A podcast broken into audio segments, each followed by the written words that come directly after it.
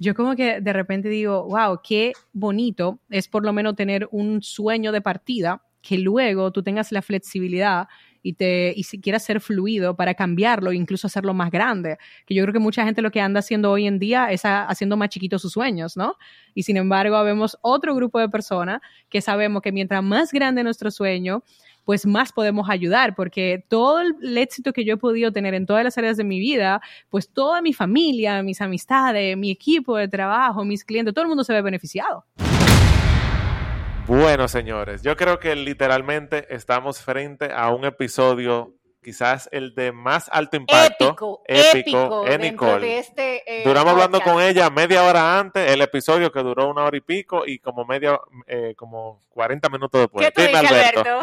es que Vilma es lo que tú ves, es lo que tú, es lo que tú recibes. O sea, eh, yo que la tengo tiempo siguiéndola en las redes sociales, esa energía con la que ella se presenta en, las redes sociales, ese, esa buena vibra que ella tiene en las redes sociales, esa, esa candidez, eso fue lo que ella nos trajo aquí hoy. Que yo estoy lo que, lo que yo he aprendido hoy en las conversaciones pre-post, exacto, más lo que vimos en el, en el podcast, ustedes se lo van, los oyentes se lo van a disfrutar. Literal. Y yo conecté fue con ella por eso, porque la sentí muy humana, muy, muy increíble, muy vulnerable, auténtica. De verdad que disfruten el episodio no, y no olviden taguearnos a, a Vilma Núñez, a Nicole, a Alberto y a mí y compártelo.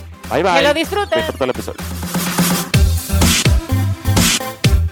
Bienvenidos nuevamente a otro episodio de su One Podcast. Por aquí tu host, como cada semana, Lolo Herrera. Y yo feliz porque liter, yo siempre digo eso, literalmente, pero es que literalmente, señores, literalmente tenemos un episodio bomba, explosivo.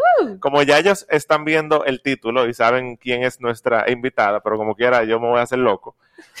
Sí, porque ya está leyendo con que quién es, pero es eh, un grato placer eh, la bomba de episodio que vamos a, a, hacer hoy aquí entre los cuatro.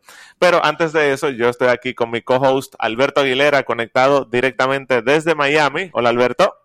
Hey, hey, hey, mi querido amigo Lolo. Hoy nos vestimos de gala. nos vestimos de gala y, y yo, es vecina mía, nosotros estamos cerca. nosotros estamos cerca, así que estamos cerquita. Nicole, dale tú. Y Nicole aquí. Presentemos a mi gente linda! Ese, ese es. Mi gente, esa es tu insignia ya. Nicole. Bueno, yo, bueno, sinceramente un sueño hecho para mi realidad, conectar con esta mujer espectacular que tenemos en el día de hoy. Déjenme empezar a contarles. gracias a ti, que hace 10 meses tú Gracias a mí, hello. Sí, sí, sí, sí, Muy bueno, miren, déjenme contarles un poquito sobre ella. Ella es dominicana que reside en Miami, es madre, esposa, es autora, es speaker, consultora, CEO del grupo Convierte en Más, rectora de American Business Online, experta en innovación, marketing, ventas y negocios. Pero yo te voy a, te la voy a presentar de otra manera. Es una mujer congruente, es una mujer apasionada, directa y dinámica. Recibamos con muchísimo cariño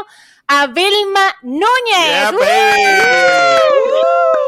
Vilma. Wow. Al Podcast. ¿Cómo tú estás, Vilma? ¿Cómo te sientes? No, la verdad es que hoy muy bien. O sea, estoy viviendo una semana muy buena. Marzo eh, tiene muy buena proyección en todos los sentidos de mi vida. qué maravilla, qué maravilla.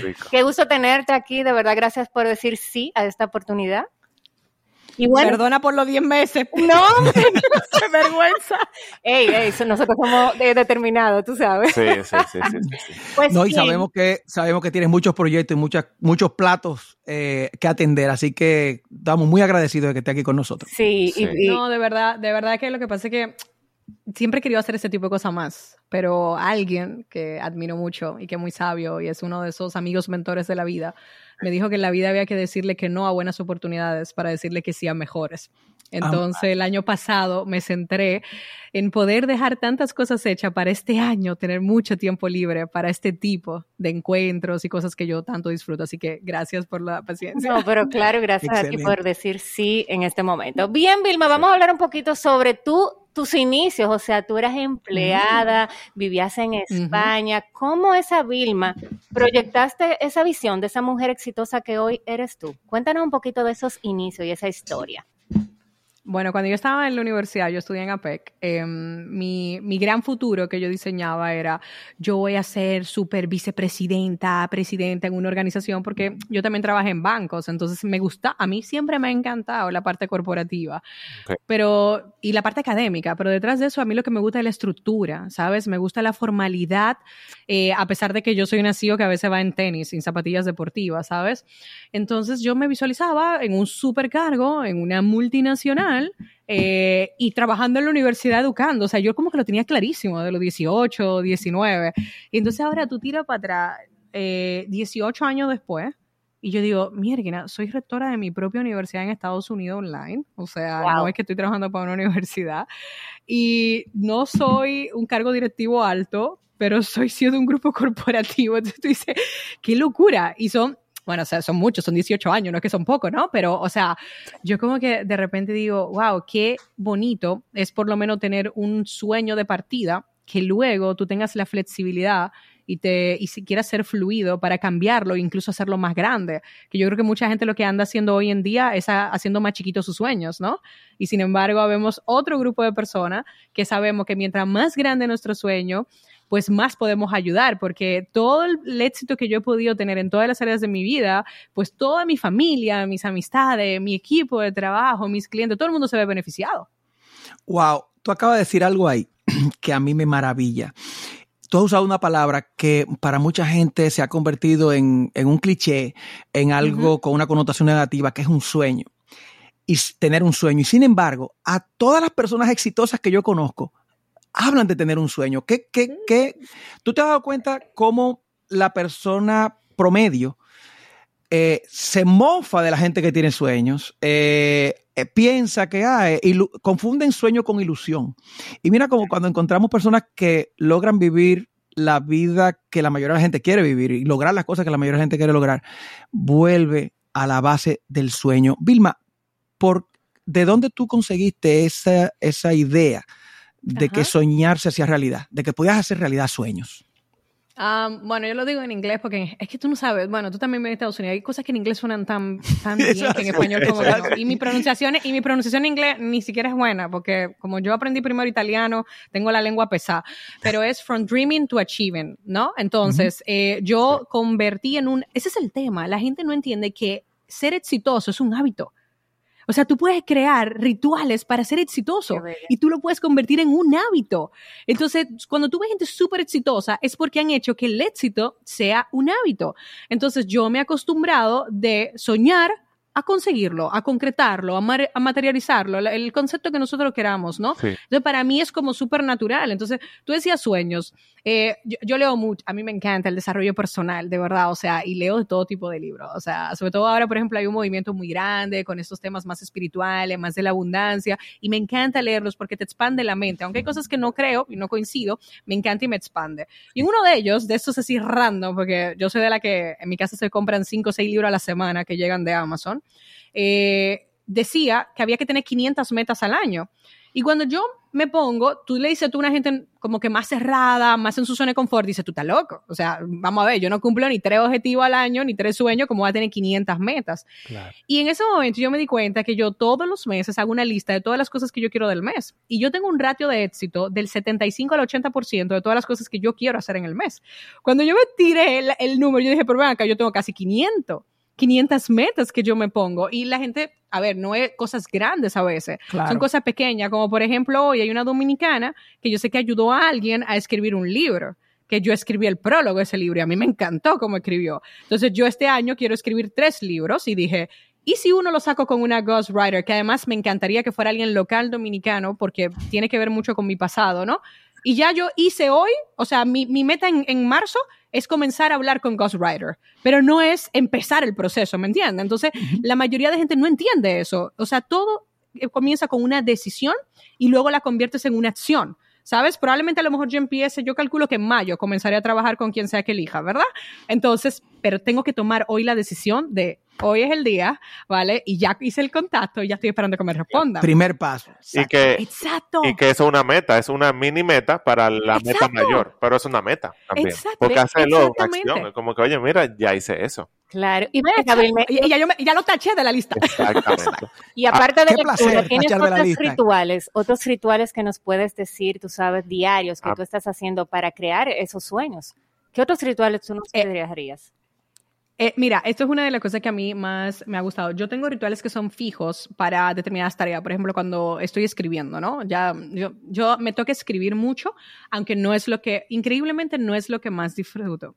Porque yo me alfabeticé en italiano y lo que muchas personas no entienden es que es difícil. Cuando tú te alfabetizas en otro idioma que no tiene nada que ver con tu gramática, yo tuve que aprender a leer y escribir en español a los 10 años. Wow. Entonces, para mí, la escritura siempre ha sido como, yo tengo varios editores, o sea, señores, en mi nómina hay una correctora y principalmente por mí, ¿sabes? Cada correo, cada, de verdad, o sea, no es algo que, Exacto, no es algo que sea tan fluido, mi idea. Y además, yo le explico a la persona que es un poco difícil mi cerebro, porque yo soy como el navegador Chrome o Safari y siempre tengo mucha pestaña abierta. Entonces, de repente, es verdad. Yo, empiezo a escribir y, dejo la cosa a mitad. Dejo la cosa a mitad porque mi cabeza está en otra pestaña. Yo ahora mismo tengo abierto. Yo, yo me escucho la semana, literal, literal, como 75 podcasts semanales pero es porque yo no los acabo, es dependiendo. Ahorita estaba escuchando a, Rick Rubin, buenísimo Alberto. ay Alberto. Eso. Ay, pásame esas recomendaciones. Lolo, tú tienes que pasar esas recomendaciones, por favor. pero, tú, tienes que hacer, Emma, tú tienes que hacer un post en social media de esta es la recomendación y después tú me mandas el post, ¿vale? pero así tú puedes ayudar a la comunidad también. Ah, no solo para nosotros. Te, están enseñando, Lolo, cómo la cosa. eso, eso, eso, es un tip. te vas a mandar la factura. No acuerdo. no.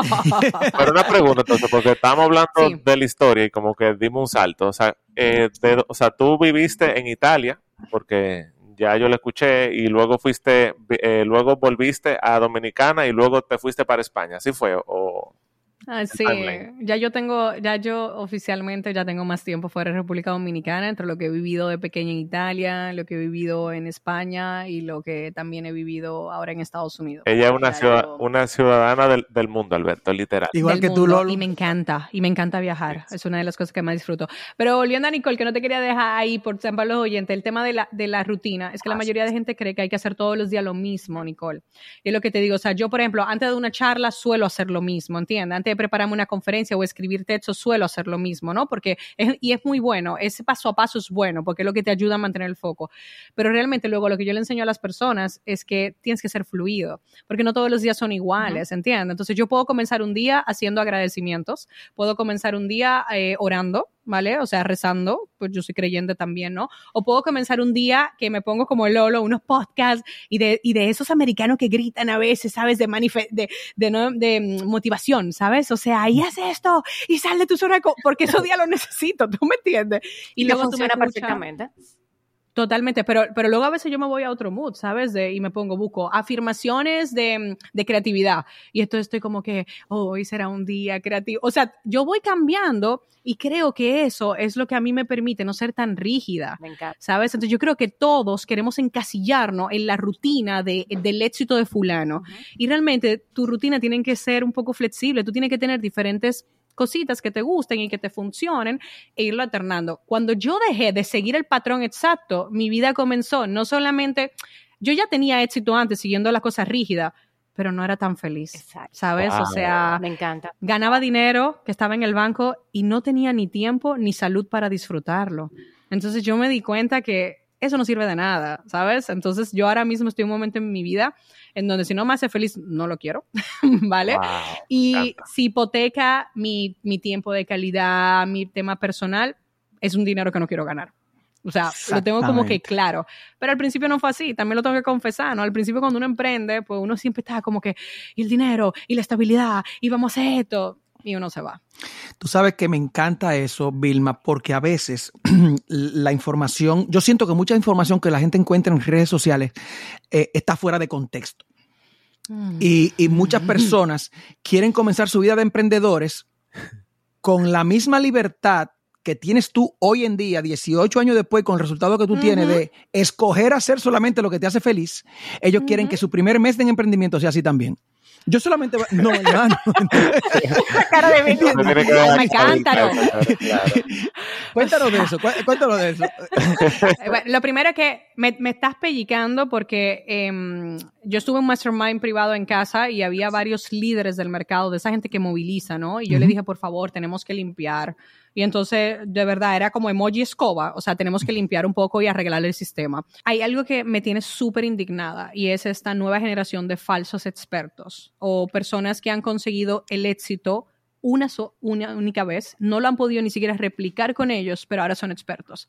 Entonces estoy muy preocupada por la sociedad. Por ejemplo, hablamos de inteligencia artificial, que es un tema que todo el mundo habla, todo el mundo está hablando de ChatGPT, ok, fabuloso. Mm. Y la gente está, que tengo miedo, que me quite mi trabajo. Mira, yo no tengo miedo de eso. Yo lo que tengo miedo es que los charlatanes ahora lo tengan más fácil para engañar y persuadir de una forma incorrecta. Entonces, yo estuve como reacia, ¿no? O sea, como a utilizar ChatGPT para el tema de contenidos, ¿no? Porque como yo nada más hablo siempre por experiencia y no por tendencia o teoría, pero mira, hubo una noche que yo me fui a la cama a las 2 de la mañana y yo me fui aterrada a la cama. Cuando yo vi el poder que tenía, dándole un par de indicaciones que ni siquiera me lo inventé yo, busqué literalmente lo que había en, tú sabes, en los foros, en Reddit, en Twitter, de gente que ya llevaba.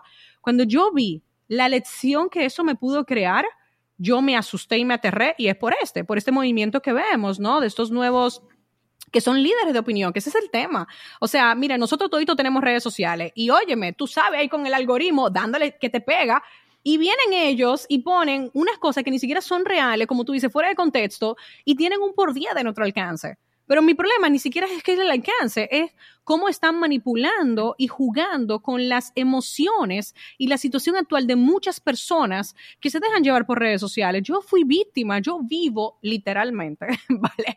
Mi marca personal vive de las redes sociales, o sea, yo aquí no hay, no lo voy a engañar, no cobra marcas por publicar publicaciones porque tengo mis negocios para poder vender mis soluciones, ¿no?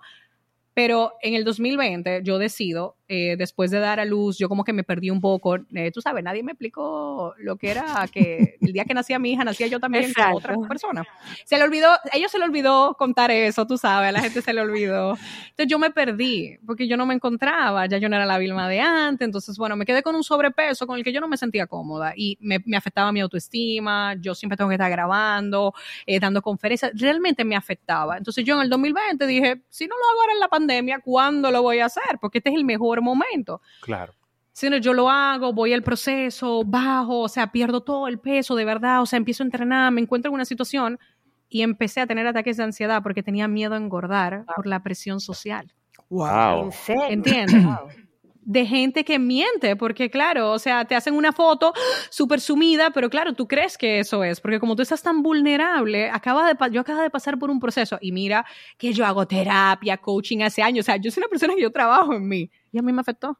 Entonces, eso es lo que a mí me tiene súper indignada. Ahora, yo le digo a la persona, espérate un momentico, ¿tú qué quieres? ¿Tú quieres el éxito de la noche a la mañana? Porque entonces contrátale, créele y hazle lo que tú quieras. O tú quieres más un modelo a largo plazo. O sea, tú quieres llegar y desaparecer o tú quieres llegar y quedarte. Entonces ahí es donde yo le invito a los emprendedores o a las personas en general, incluso empleados que están pensando hacer el paso de empleado a emprendedor eh, o, crecer, pedir ese ascenso, trabajar en mejorar sus condiciones y todo, que lo piensen, qué quieren. Si quieren algo para hoy o si quieren algo para hoy, para mañana, para pasado. Me encanta, excelente, excelente. Ven acá, Vilma. Oye, esto está súper interesante, de verdad que sí, todo lo que bueno, hablando. Y sé que hay muchos temas que vamos a estar y conecto mucho con ella, Nicole, por su vulnerabilidad. no, me encanta, gracias. De verdad. ¿Cuánta gente seguro está pasando por lo mismo y no lo hablan? O sea, que mira qué bien. Ven acá, Vilma. En este 2023, yo sé que tú estás muy enfocada en lo que son, ¿verdad? El crecimiento, el growth marketing en las redes sociales. ¿Qué, ¿Qué impacto tienen las redes sociales en los negocios de estos tiempos? ¿Por qué una persona debe tener redes sociales para construir su negocio, el emprendimiento que sea, la empresa que sea. Mira, eh, a, mí, a mí me encanta eh, explicarle a la gente lo primero, que el marketing es sentido común. Y entonces yo cada vez que voy como a decir algo con autoridad, porque lo hablo desde la experiencia, le digo a la persona, pero mira, no me crea a mí, déjame yo explicarte esto y tú toma tu propia conclusión. Entonces, veamos qué tan importante es el uso de redes sociales que cuando tú buscas en Google el nombre de tu persona o el nombre de tu negocio, los primeros enlaces son las redes sociales. Entonces, fíjate, no me creas a mí. O sea, míralo ahí, el primer indicador de que de las redes sociales son importantes. Número dos, eh, estamos viendo un... Las redes sociales son como el centro comercial más concurrido del mundo, ¿verdad? Ahí está todo el mundo. Entonces, ¿Cómo tú te sentirías teniendo no solamente un local, sino un buen local en el centro comercial más grande del mundo? Entonces, eso es lo que es cada perfil que tú abres en cada plataforma.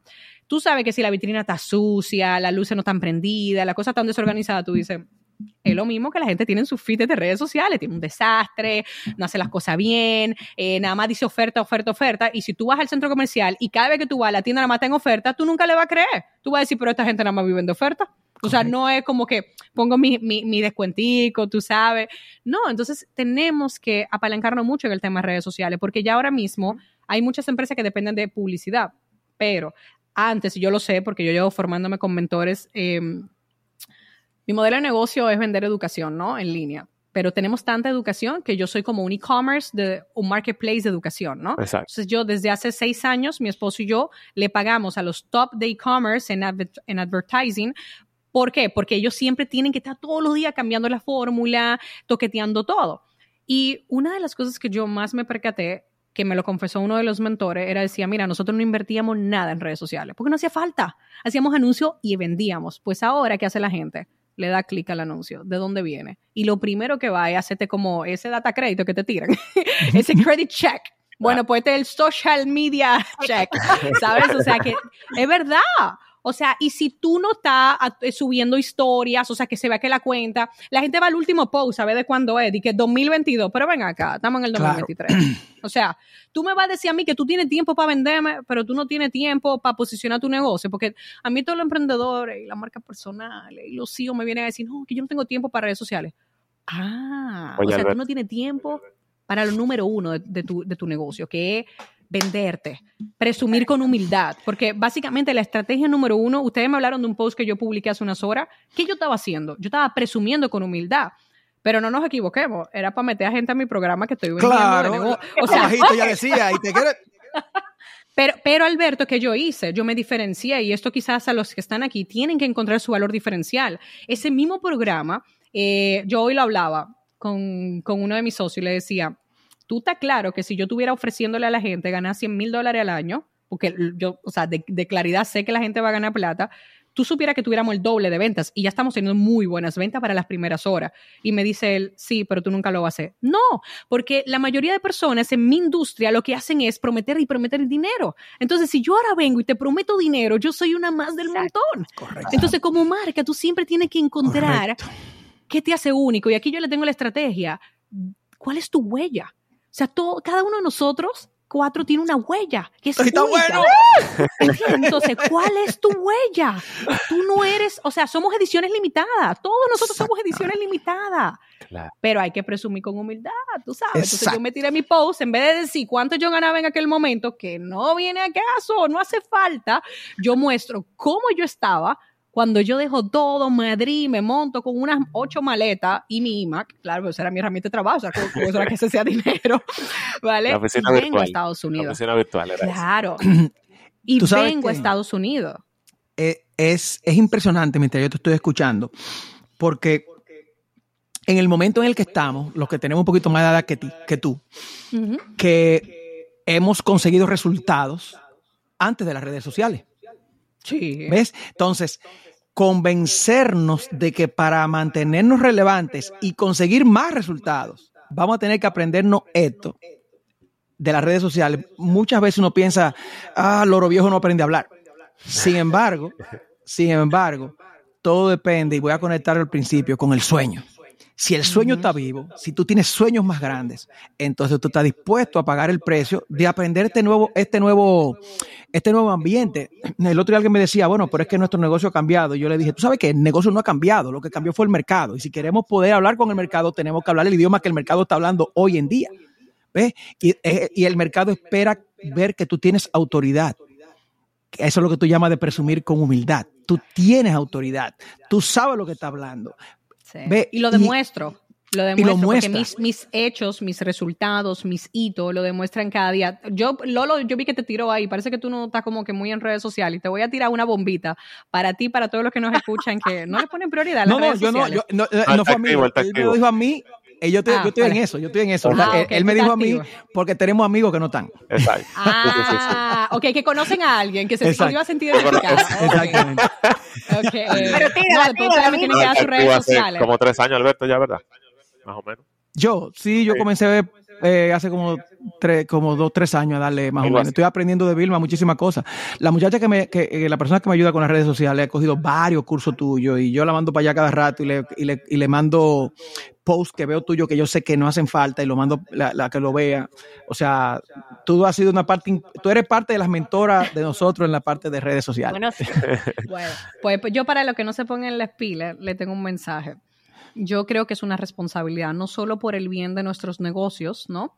Sino que si tú no compartes eh, y tú estás consiguiendo éxito que pudiera ser contagioso y pudiera motivar a otras personas, es hasta egoísta. yo literalmente lo creo. Yo cuando tú no, por, por, por, por, óyeme, por miedos, o sea, como por ejemplo, Alberto, un gran orador, un gran conferencista. Voy a imaginar que él tenga pánico a subirse al escenario, pero tiene un conocimiento que muy pocas personas tienen y tiene un don para poderlo explicar. Es egoísta si él no se sube, porque él está dejando que sus miedos, sus creencias limitantes, sus limitaciones mentales le impidan servir, impactar y cambiar la vida de otras personas. Entonces yo te lo digo. ¿Cuántas veces ustedes no se han puesto ropa de deporte o han hecho el simulacro porque ven a alguien en redes sociales entrenando? Es contagioso. ¿Entiendes? Contagioso. Entonces, yo creo que nosotros como seres humanos tenemos que contagiar a los demás, documentando lo que hacemos en nuestro día a día, que no es más que eso. Lo que pasa es que en los países de Latinoamérica parece como que tú echas vaineo y, es como que mírala ahí. No, o sea, yo ya me quité esa creencia, porque mucha gente me dice, no, Vilma, que se ve feo. Yo una vez fui a España y me dijo mi esposo, mira, ¿sabes qué deberíamos hacer? No deberíamos eh, transmitir que nos va demasiado bien porque queda arrogante. ¿Qué, qué, qué, qué, qué? qué? Yo le dije, José, tú estás loco. Tú sabes lo que yo he sudado para llegar aquí. O sea, ¿cómo yo me voy a poner? No, bien, tú sabes. No, a mí me va muy bien, ¿sabes? O sea, porque yo no me preocupo, yo me ocupo. O sea, yo se lo digo a la gente, porque eso puede motivar a las personas. Yo no quiero estar rodeada de gente tóxica que está todo el mundo todo el día quejándose y no hacen nada, ¿no? Y lo mejor de todo, mira, mira que lo, porque yo estoy 100% de acuerdo contigo, es cuando tú puedes compartir que te va muy bien, pero al mismo tiempo ayudas a la gente a que a ellos les va bien, les vaya bien, que se crean que les va bien primero. Y segundo, cuáles son las herramientas que pueden usar para que le vaya, porque no es yo soy el rey, es es esta vida es maravillosa, tú la puedes vivir también. Claro. Y mira cómo si se yo pude, tú puedes. Y la puedes vivir también según, el, según tu estándar, según tu criterio y según lo que tú haces. Porque si es desde una postura del ego, que es, ah, mira, a mí me va bien y yo soy superior a ti, ahí, ahí nos jodimos ya. Pero por eso que me encanta tu actitud, me encanta la vibra que tú transmites, porque se nota desde el corazón que tú lo estás viviendo. O sea, no por lo que tú dices, es... Eh, no sé, me está llegando. Entonces yo te decía, Vilma, que fue en, el, eh, en uno que hiciste, que era de 50 preguntas, que tu, tu definición de éxito era amar lo que tú haces. Que cuando tú amas lo que tú haces, lo que el mundo externo ve como sacrificio, como tú pagas un precio, entre comillas, sufrir algo, eh, que yo lo eso mucho con Alberto siempre, para ti es que no hacer eso es un sufrimiento no ser, entre comillas, disciplinado es, eh, es tú sufrir, porque tú sientes un deseo tan grande de realizar una misión que tú tienes, puede ser con tu negocio, con tu familia, con tu esposo, con disfrutar la vida, y a mí me encanta mucho ese concepto. Y yo, yo te lo menciono porque lo siento mucho de ti, eh, que tú estás en un, eh, ¿cómo se diría eso? En un momento en tu vida como muy creativo, o sea, me encanta, me encanta lo que tú es un ciclo, es un ciclo. Yo creo que nosotros vivimos ciclos. 100%. O sea, yo por ejemplo, yo por ejemplo cerré un ciclo en octubre del año pasado eh, y abrí uno nuevo porque me fui de gira y me fui a varios países y me pasaron cosas increíbles que me cambió para siempre. Ok. Sí, sí, no, y, la verdad es que estaba viviendo con maleta de mano, o sea, increíblemente como mujer, o sea, hice mi, ahí mi, Nicole, tuve que hacer mis truquitos, tú sabes, tú me entiendes a lo mejor, pero lo hice, lo hice pero lo que me cambió fue la gente, ¿sabes? O sea, y, y volví, le dije a mi esposo, José, no soy la misma. Entonces entré en otro ciclo, ¿no? Donde me replanteé todavía más cosas y empecé a hacer cambios, ¿no? Pero ese ciclo lo cerré y volví a abrir ahora otro nuevo. Entonces, los meses y la duración no tienen nada. Entonces, lo que quizás tú sientes ahora es en el nuevo ciclo que estoy. Yo creo que tenemos que darnos cuenta que el ciclo no es cuando cumplimos años. No es el primero de enero que comienza otro ciclo. Nosotros vamos evolucionando y tenemos que cerrar etapas y abrir nuevas etapas, que son nuevas oportunidades. Ser independiente y tomar el control de tu vida es el nuevo estándar y sabemos que tú quieres lograrlo. Nosotros somos One y Comercio una comunidad que puede proveerte herramientas personalizadas para apoyarte a emprender, desarrollar nuevas habilidades, crear nuevos hábitos e inspirarte. Aquí podrás encontrar mentores que te acompañarán en tu viaje de crecimiento personal hacia tu independencia y si es de tu interés, conocer nuestra plataforma de marketing social. Pídele a la persona que te compartió este episodio que te dé más detalles de cómo participar y aprovechar todo lo que tenemos para ti en One y Comercio. Me encanta. Me encanta eso. Una pregunta, Vilma. Para nosotros en One, tú sabes que nosotros tenemos eh, mentores. Para mí, particularmente, yo he crecido muchísimo a través de los mentores y esa cercanía y proximidad. ¿Qué ha significado para Vilma Núñez tener esa proximidad? Porque yo te sigo a ti, o sea, yo soy fiel seguidora tuya y yo sé que tú siempre te entrenas con los, los más duros, los mejores, el próximo nivel. ¿Qué ha significado para ti estar en esos ambientes y ese círculo íntimo? Es la proximidad que, la proximidad con ellos es, otra cosa. Es como es solamente estar cerca de personas tan exitosas, ¿no? Em, y, bueno, yo también, es verdad que al principio también hice algunas malas elecciones. Es verdad que yo lo he vivido de todo. Yo he pagado mastermind y me ha pasado de todo. Em, tú dirías, en Estados Unidos no existe el machismo. Pues sí, mi esposo y yo llegábamos y lo miraban a él y le decían, ok, ¿cuál es tu negocio? Y pensaban que yo era la mujer florero. O sea, yo he vivido todo, créeme. O sea, que la gente, y yo lo cuento porque parece ser que nada más en los países de Latinoamérica vivimos ese tipo de cosas, ¿no? O como a mi esposo, que vamos a los eventos y somos socios, pero normalmente soy yo la que me inscribo, ¿no? O sea, porque yo soy como que la tomadora de acción. El tema del presupuesto de inversión es mío, ¿sabes? O sea, yo soy la que pongo la tarjeta de crédito y todo maquinado, porque a mí me encanta hacer tema. Yo digo, mira, si lo meto con la tarjeta de crédito, tengo todo punto, que ay, sí, y me encanta, y me encanta, claro, y me, y me encanta toda esa parte, y cuando lo hago, ¿tú sabes lo que le pasa a José? Mi esposo es apellido Villalobos, y el sistema está tan raro aquí, que cuando llegamos a los eventos le ponen José Núñez, Vilma Núñez, o sea, para que tú, o sea, y mi esposo como, yo perdí mi esencia, yo perdí, yo no tengo marca. Yo soy tu florero, yo, soy tu florero. Exacto, yo soy tu plus one, ¿qué es esto? Yo soy tu socio. Entonces, yo he vivido también que he elegido cosas, bueno, porque a veces uno también, pues uno se deja llevar, te dice, no, mira, eh, te vamos a enseñar a llegar a tener esta facturación. Y bueno, pues yo también digo, bueno, si ellos lo están haciendo, lo llevan haciendo, déjame ver, por probar. Pero ya yo, entendí eso y yo nada más estoy buscando ahora mentores que compartan valores y mentores que no me vean como una transacción. Yo eh, he estado con mentores durante muchos años y yo era la mejor clienta porque yo le pagaba recurrente, nunca fallaba el pago, pero ellos me veían como una transacción, entonces nunca como que había una relación genuina. Entonces yo puse mis límites y en el momento, eso fue el año pasado, dije, ya le dije a José, ¿tú sabes qué? Nuestro dinero lo ponemos donde construyamos relación. Y ahí empezaron a pasar cosas increíbles, empecé a poder estar más cerca de los Cardón, que independientemente de que muchas personas ven que Grant a veces hace cosas en redes sociales que ni yo misma estoy de acuerdo, yo los conocí detrás y no son así, pero tú te, tú te pones al lado de Grant y la energía, o sea, es eléctrica, porque ese hombre, además es un trabajador, o sea, yo pedí una entrevista, me la dio me la dio el 22 de diciembre y era la cuarta entrevista que él estaba haciendo en ese día. Y él no tiene necesidad de trabajar un 22 de diciembre. Y ahí estaba. Y ahí siempre está, echándole bolas a su negocio. Entonces, eh, ahora participo en un evento con los Kiyosakis, ¿no? Hoy eh, recibí un correo que me puede acercar a otra gente que admiro. Pero yo lo hago por la proximidad, porque es importante estar rodeado de personas que, además de querer éxito, tienen una misión muy grande. Entonces, yo lo mido, por ejemplo, cuáles son sus valores y cómo hacen la parte de filantropía y solidaridad. O sea, esto es increíble. Hay un grupo, yo por ejemplo, ayudo a un orfanato en Dominicana y no fue a través de una empresa dominicana. Es a través de un amigo en Estados Unidos que apoya a esa fundación. Y tú dirías, ¿qué? O sea, cuando, cuando el tipo dijo, no, y en Dominicana, en yo dije, José me dijo, ¿cuánto, cuánto, ¿cuánto vamos a dar? Y yo, y yo, nosotros pagamos el gazebo. lo construimos nosotros. O sea, qué rico, qué chévere. ¿Ves? Entonces, para mí, si hay personas que no solamente quieren hacer dinero para ellos, lo quieren compartir, tienen buenos valores y devuelven a la sociedad, ahí estoy. Entonces, yo le digo a todas las personas, tienen que invertir en mentores tienen que invertir, tienen que limpiar sus redes sociales. Miren, yo vengo, tú, yo soy dominicana también y tengo mucha gente que sigo por compromiso, los tengo todos muteados. Me escriben, Vilma, tú supiste qué me pasó. Ay, qué pena, de verdad, qué vergüenza. Yo no uso mucho las redes sociales. lo tengo muteado, lo tengo que tener muteado, Lolo, no puedo. O sea, no puedo. No te puedes enfocar, yo tengo un viaje de gente muteada también. No se lo manda este episodio Yo tengo un viaje de gente muteada. Eh, eh, es como que eh, uno, uno me, encanta lo que está diciendo Vilma porque es algo de lo que yo hablo mucho. Tú tienes que ser intencional con la información que consumes.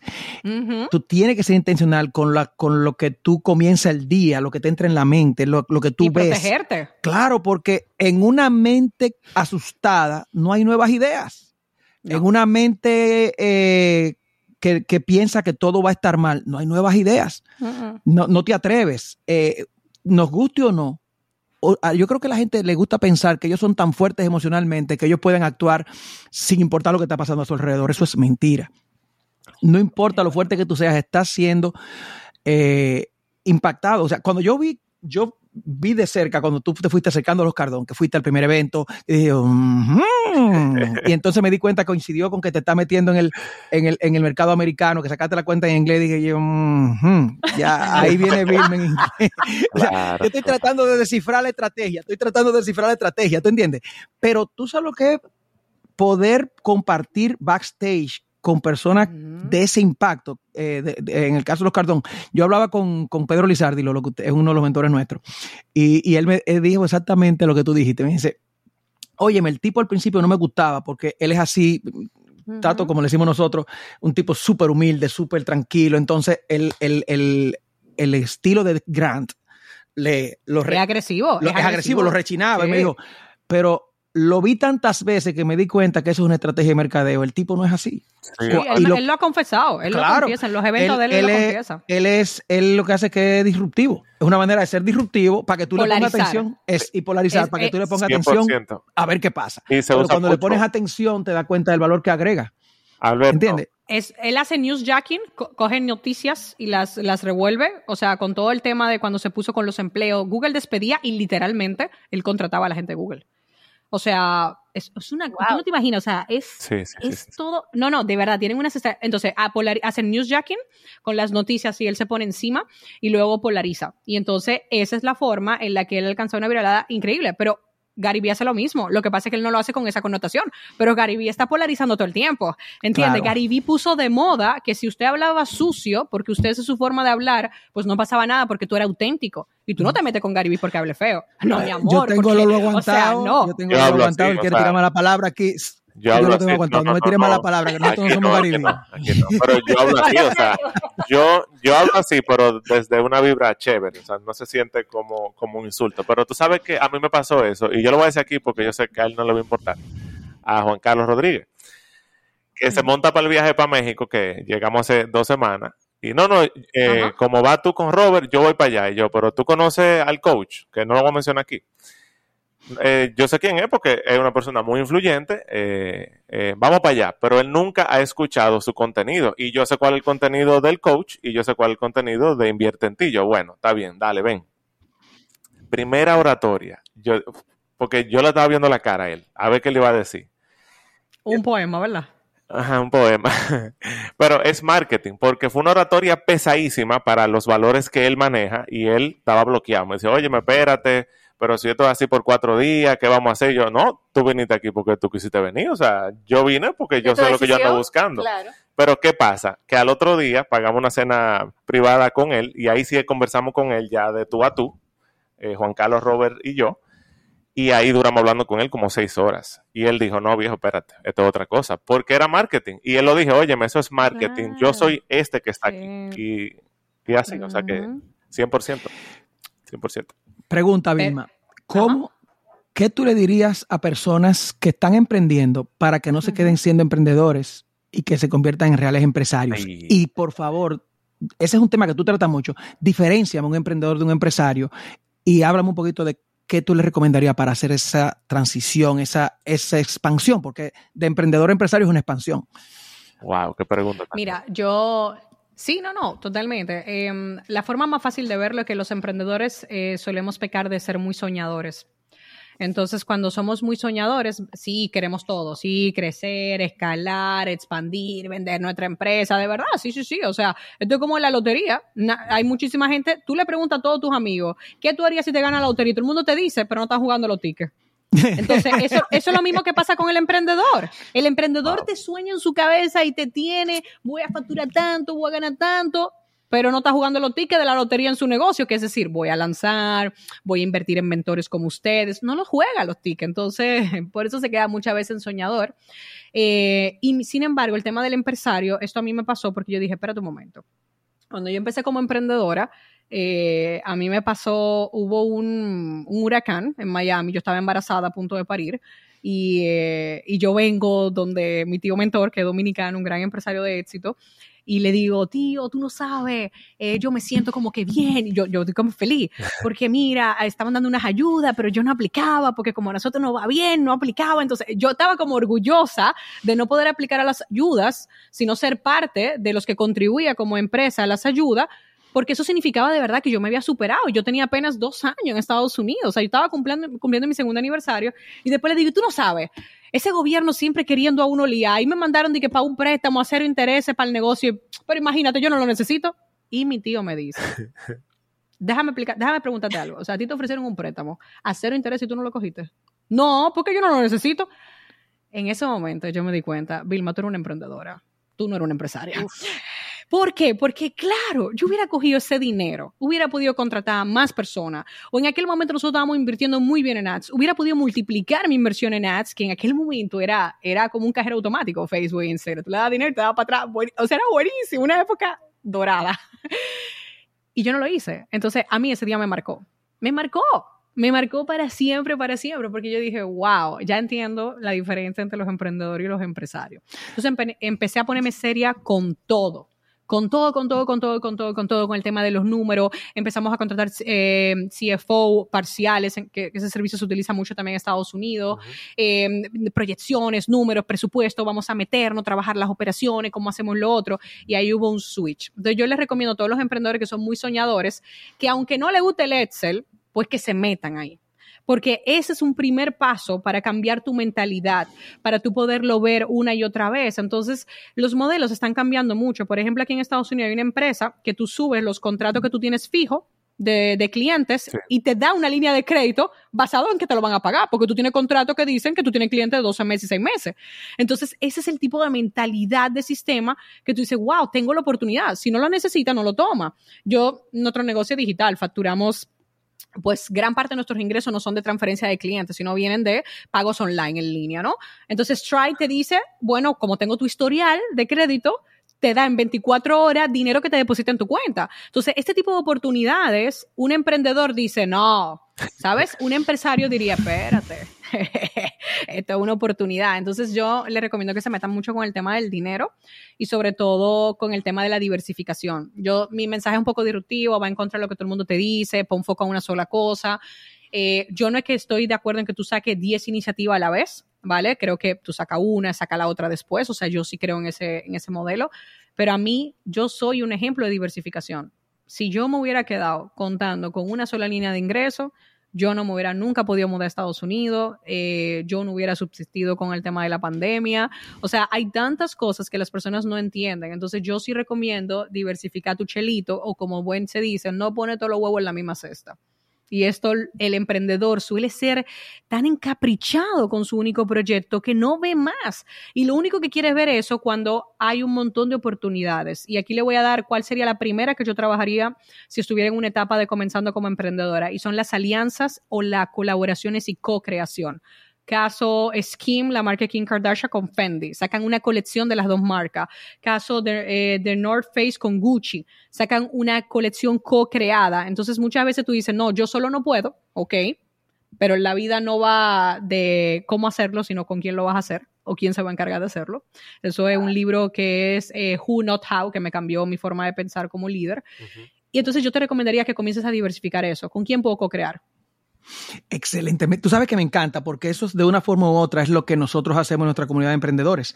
La mayoría de la gente que emprende con nosotros tiene la inquietud, no tiene capital, no tiene quizás la idea o la idea que tiene no es viable porque no tiene, porque no tiene el capital y la experiencia para hacerlo. Y nosotros lo que le ofrecemos es con quién hacerlo. Una persona que te va a dar la plataforma, te va a guiar.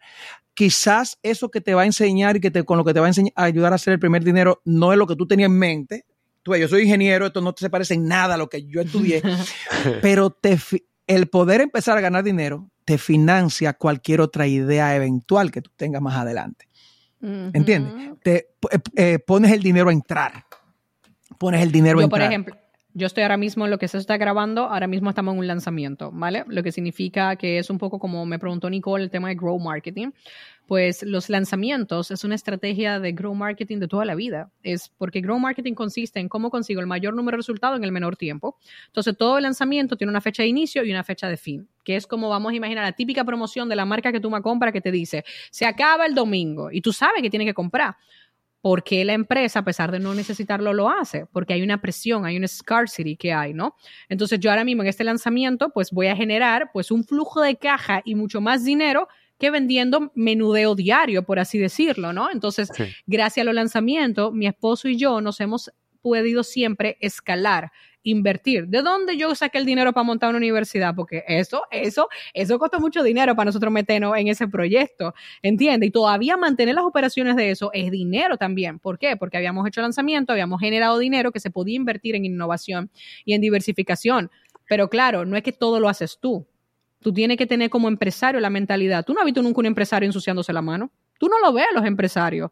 Tú lo, copia el modelo de los empresarios latinoamericanos y americanos que tienen unas oficinas con unos despachos increíbles. Su trabajo es tener la visión, la estrategia, los números, supervisar, pero tienen a gente que lo hace. El problema del emprendedor es que no quiere pagar. Superman. No quiere pagar. Superman. Superman. No quiere hacer todo solo. No quiere pagar, Lolo. No quiere hacer todo solo, no quiere pagar, dice que está muy caro. Caro, caro no hacer nada. Exacto. Mira, yo tengo una mentalidad ahora. Caro, caro yo quedarme de brazos cruzados. Tú sabes que a mí me pasa mucho eso con un ejemplo bien sencillo que es que a la señora que me da servicio aquí, que es como familia mía, yo le pago un sueldo que es quizá el triple de lo que se paga aquí en Dominicana. Y los amigos míos que también eh, viven solo me dicen, ven acá, pero ¿cómo es posible? Porque yo a la mía yo le doy tanto. Y yo sí, pero yo puedo estar tranquilo porque tengo confianza y no me tengo que ocupar de nada. O sea, el... De nada. La presión que eso me quita, porque yo, yo trabajo 100% aquí desde mi casa, desde aquí el estudio, eh, no tiene precio. Eso yo se lo saco 15 veces, no importa o no sé cuántas veces, pero Una eh, pregunta, eso, no tiene precio. Vilma, eh, ¿qué te digo? Conozco mucha gente que dice, no me gusta la gente, no me gusta vender, estamos, ¿verdad? Hablando de emprendimiento, de empresario. ¿Qué importancia tiene las ventas y el marketing en la vida de una persona? Porque no hasta para empleado tú tienes que desarrollar esto, pero imagínate tú como empresario y como emprendedor que está iniciando, ¿qué tan importante es en tu vida? ¿Qué tú dirías? Hasta para enamorar. Eh, es la base. Es la base, es la base. O sea, mira por qué es la base. La, mayoría de personas no lo entienden. A ver, yo pasé por esa etapa. Yo pasé a tenerle pánico y miedo eh, y yo me decía que yo no soy buena vendedora porque, claro, yo era una manzana y me comparaba con una pera, lo que hablaba Alberto. O sea, yo me comparaba con la persona que ya tenía 10 años y yo recién estaba comenzando. Yo ahora en este 2023 es mi décimo aniversario vendiendo online. O sea, yo tengo 10 años vendiendo online. ¿Qué pasa? Que yo comencé a vender online en una época dorada, donde yo escribía un artículo en el blog y se vendía. Tú mandabas un email que ni siquiera era persuasivo. Yo, yo, yo todavía al día de hoy, yo, yo vuelvo a leer eso correo, yo digo, Dios mío, yo mando eso ahora. Y no, o sea, yo creo que hasta lo que me quieren me dirían Vilma, pero hazlo un poquito mejor. O sea, hasta pero funcionaba pero porque era otra época, porque había menos personas vendiendo de forma digital, la atención no estaba tan limitada como ahora, ¿entiendes? Entonces, yo ya pasé por todas las etapas de las ventas y ahora yo amo vender. ¿Por qué? Porque un gran amigo, que es un vendedor, de esos vendedores hardcore, como digo yo, esa gente que se pasa todo el día llamando y le encanta. Y era contagioso, o sea, o sea, de verdad, su amor por las ventas. Él me dijo, Vilma, quítate eso ya de la cabeza. Cuando tú vendes, tú solucionas problemas. Y yo dije, wow, es verdad. Y yo después le agregué, espérate, yo no solamente soluciono problemas, sino yo cumplo sueños. O sea, por ejemplo, lo, lo que a ti a mí que nos encanta viajar. O sea, cuando yo contrato una agencia de viajes que me he dado cuenta de algo, hey, el tiempo que uno le tira solo a organizar eso, hay que darle esos chelitos a la agencia de viajes, a los agentes, de verdad. Eso está demasiado bien ganado, demasiado bien ganado. Entonces yo dije, wow.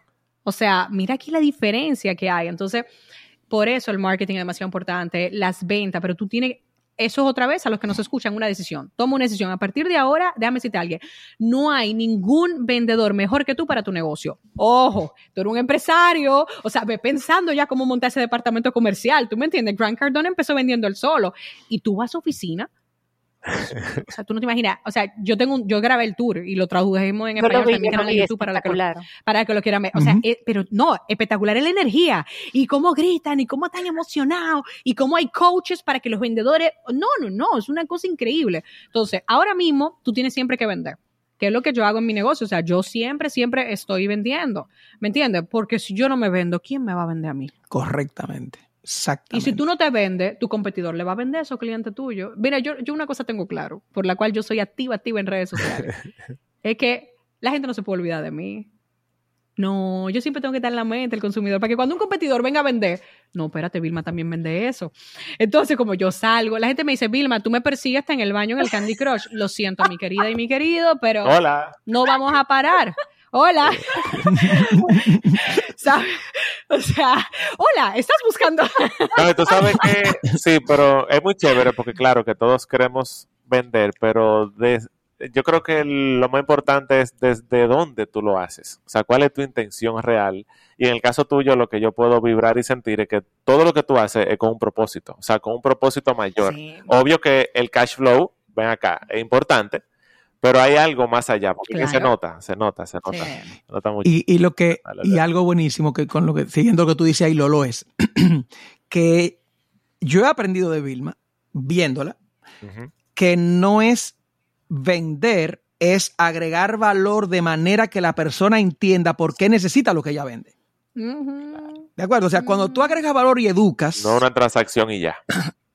No solamente que no es una transacción, es que tú al educar, estás haciendo que la persona entienda que tiene un problema que ni sabía que tenía y que tú tienes la solución a ese problema. así, así de sencillo, ¿entiendes? Entonces, cuando tú nada más estás queriendo vender una cosa, pero cuando tú estás, yo estoy leyendo el post de ella y yo sé, ella me va a vender al final. Pero esto está demasiado bueno.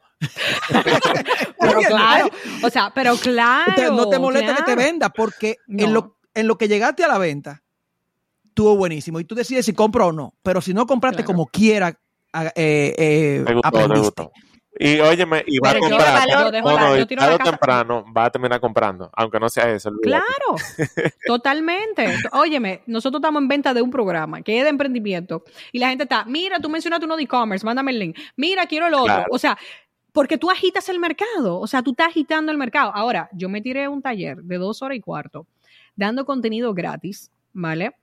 Como si fuera de pago, porque es, es, aquí es donde viene el problema. La mayoría de personas, ya sea en una llamada de venta, en un Zoom de venta, en las redes sociales, eh, quieren guardarse las cosas porque tienen miedo a que la gente no le compre si dan demasiado. Entonces, aquí viene mi secreto mejor guardado como educadora, porque al final yo lo que hago es eso, un cliente educado es un cliente con la chequera abierta. Yo mientras más educo a la gente, más, eh, eh, oh. claro, más, más, más tienen la chequera abierta, ¿tú me entiendes? Entonces yo, todo lo que hago, si yo no lo pudiera vender, aunque sea por algo mínimo de 7 dólares, entonces no es lo suficientemente bueno. Entonces, este consejo puede ayudarte a quitar la fricción. Buenísimo. Ahora, No, no piense con tu bolsillo. Yo no sé, Nicole, Lolo y Alberto, ¿ustedes qué opinan? Yo creo que hay un problema grande y en que muchos emprendedores em, tienen miedo a vender, pánico a las ventas, porque ellos están pensando con su bolsillo. Yo no pagaría, por ejemplo, 5 mil dólares por una mentoría, pero mi hermano, tú te vas a vender a ti mismo. No. Entonces deja de pensar con tu bolsillo. ¿Tú me entiendes? Tú tienes que pensar a quién yo le vendo. Y aquí hay otra técnica que yo hago siempre de ventas. Yo no lanzo nada al mercado. Consultoría, software, educación. Si yo ya no sé quién me lo compraría que yo conozco. Literal. O sea, ¿quién de mi círculo de amigos, de clientes me lo compraría? Y lo pongo el nombre, esto me lo compraría Guille, esto me lo compraría Sara. Y así ya yo creo el programa pensando en ellos, sabiendo cuáles son sus necesidades. Yo me tiro a preguntarle a la audiencia. Así como yo vendo, yo le pregunto, mira, ¿qué ustedes quieren? ¿Cuáles son tus problemas? ¿Cuáles son tus desafíos? Dime cómo te puedo ayudar. Entonces la gente me dice, wow, ¿qué se te da bien sacar nuevo producto? Cónchale, se me da bien escuchar a la audiencia. Eso es lo que a mí se me da bien. Sentido común. O sea, mira que. investigar, porque yo veo que tú también haces investigaciones y haces preguntas y todo ese tipo de cosas. Todo el tiempo. Hey, Nicole, yo tengo unos documentos de Excel detrás que mi computador pagaría, me pagaría mucho por llevar acceso. Yo tengo toda esa información por detrás, ¿vale? Que yo tengo los pain, eh, yo tengo los problemas, eh, yo tengo sus sueños que quieren, ¿vale? Eh, lo tengo por matriz, tengo, tengo perfectamente saber cuál es su deal maker y su deal breaker. Esto para mí es una de las técnicas de ventas más especiales. El deal maker es la razón por la que te compran. Entonces, ¿por qué mi cliente me compran? Y el deal breaker es la razón por la que no te compran. Por ejemplo, yo notaba que como yo vendo en muchos países de Latinoamérica, el tema económico, pues, eh, generaba fricción, ¿vale? Ok, yo me di cuenta de algo y era, ven acá, déjame yo dejar esta vaina financiada y que con intereses. Te voy a explicar por qué. Porque psicológicamente, cuando yo hacía mi pitch, bueno, son, vamos, un precio, son 100 o son tres pagos de 50. Ya cambiaba porque era 150. Entonces, tu mensaje, mientras más complicado tú lo haces al momento de la venta, más difícil es. Yo me di cuenta y yo dije, mira, son 100. Lo puede comprar financiado sin intereses o lo puede pagar de golpe. ¿Qué pasa? Al tú decir sin intereses, cuando todo el mundo cobra con intereses, porque total, la gente te va a dejar de pagar, hay un porcentaje que te deja de pagar con y sin intereses, claro. era mucho más fácil. Pero cuando yo te digo que no te cobro intereses, yo que te estoy diciendo, te escuché, ¿entiendes? Te estoy dando una oportunidad. ¿Tú me entiendes? Para poderlo hacer. Entonces, automáticamente tú te vuelves em, customer centric. Entonces, tú todo te tiene que, que funcionar más con compasiva la también. Es como que, oh, wow, mira, ya Por eso. Sí, sí, y puede generar la o sea, los, los, Claro, los oyentes de este podcast tienen que escribir por qué lo escuchan. Tenemos que saber por qué les escuchan a ustedes, chicos. Tenemos que entender para atraer a personas igual, saber a quién entrevistar, porque claro, cada vez que ustedes entrevistan a alguien, eh, espérate, yo me, haría la pregunta, ¿quién tiene mis clientes? Yo, yo tengo un nuevo podcast que voy a entrevistar a gente, ¿no? Y yo digo, ¿quién tiene mi cliente? Y es verdad, o sea, puede ser que me compren dos años, pero ¿quién tiene mi cliente? Yo me hago esa pregunta todo el tiempo. Ahí es donde surge la sinergia, la colaboración para nosotros poderlo hacer pero yo todo el tiempo estoy preguntando por qué me compraste. La gente me dice, Vilma, ya entra al programa, ¿por qué lo compraste? Y yo anotando, literal, o sea, yo tengo notas anotando, pero los CEOs y los emprendedores no se quieren tomar el tiempo para eso. ¡Wow! ¡Qué excelente! Vilma, si tú fueras a darle a los emprendedores, tenemos varios, varios, varios, varios niveles. Personas que les gustaría emprender, emprendedores y empresarios que nos escuchan, si tú fueras a darle un consejo para ir buscando final eh, a, estas, a, estas tres diferentes tipos de personas, ¿qué tú le dirías? Al que quiere emprender, tiene que entender su why. Hay una técnica muy famosa de preguntarte siete veces el por qué.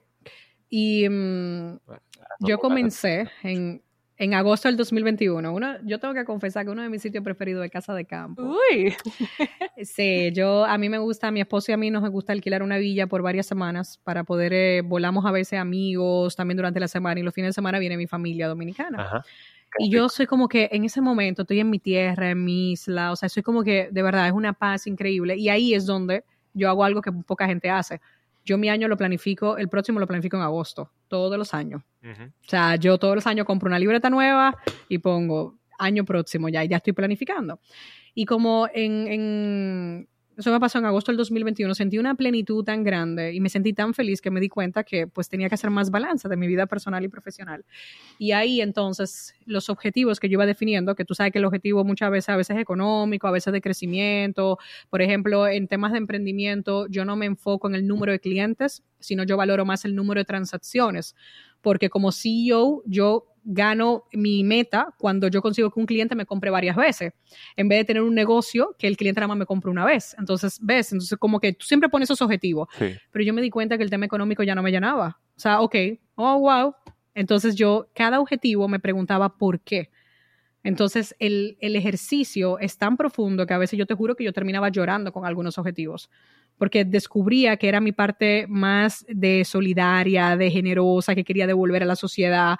Entonces, esa es mi recomendación para todos los que van a emprender y en cualquier etapa, cuando definan objetivos o quieran lanzarse algo nuevo, es realmente el porqué. Jeff Bezos siempre dice que él nada más hace negocio con misioneros y no mercenarios. El mercenario solo le preocupa su ego, su éxito y su dinero.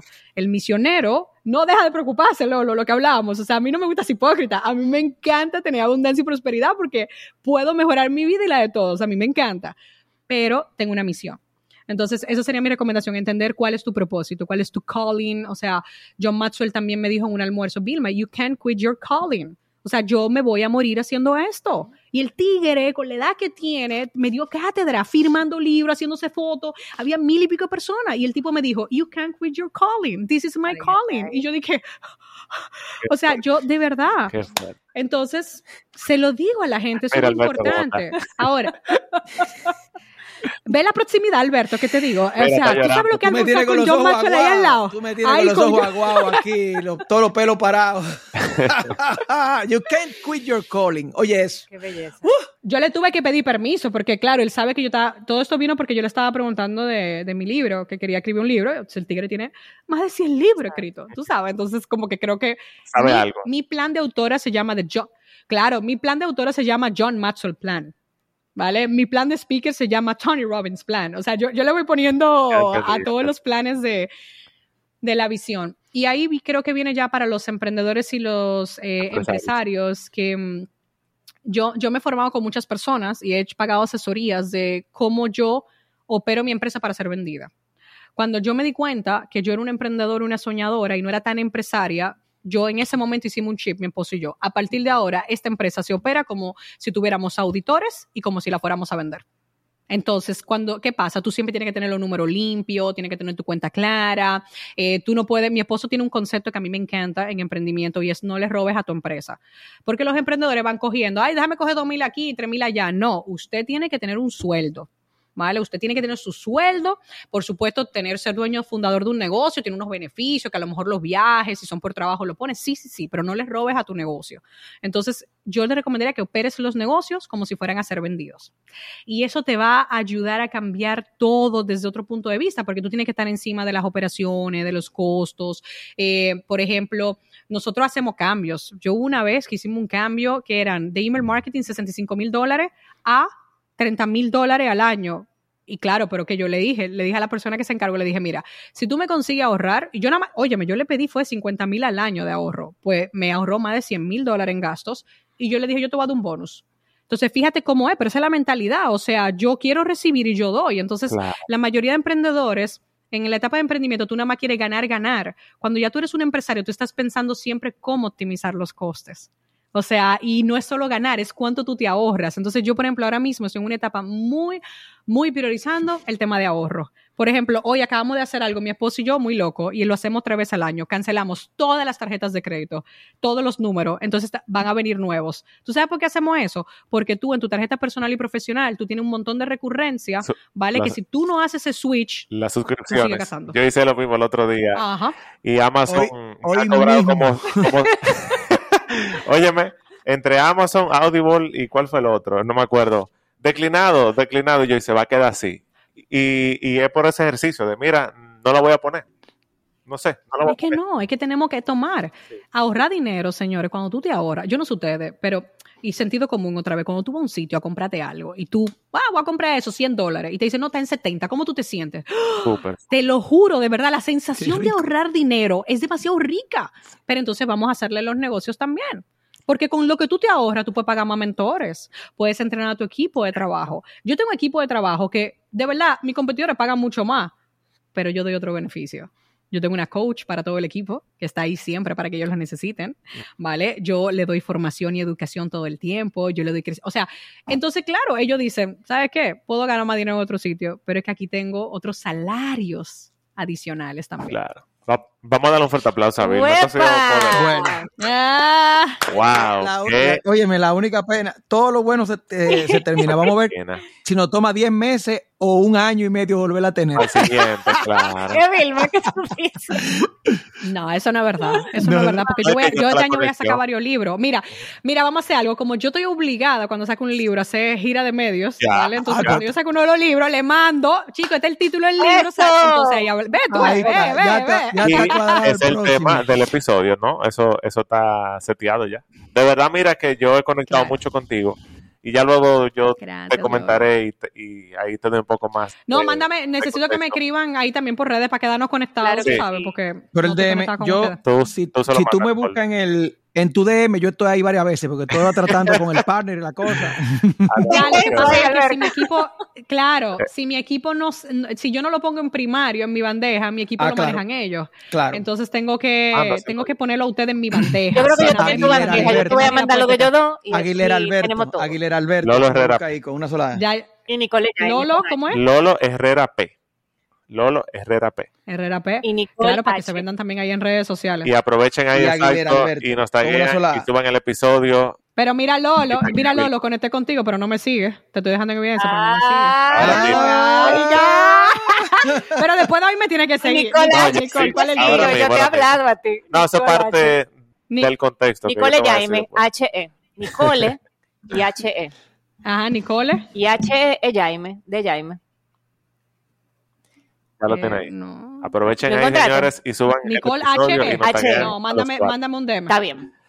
Mira, de nuevo, la hemos pasado. Y Aguilera Alberto con, a, con una sola. Tú, tú, a tú mismo me llegas. A ti ya te, ya te encontré. Perfecto. A Nicole es que me tiene que escribir, yo no la encuentro. Hemos conectado contigo, de verdad que súper, súper, súper bien. Me, me encantó el episodio.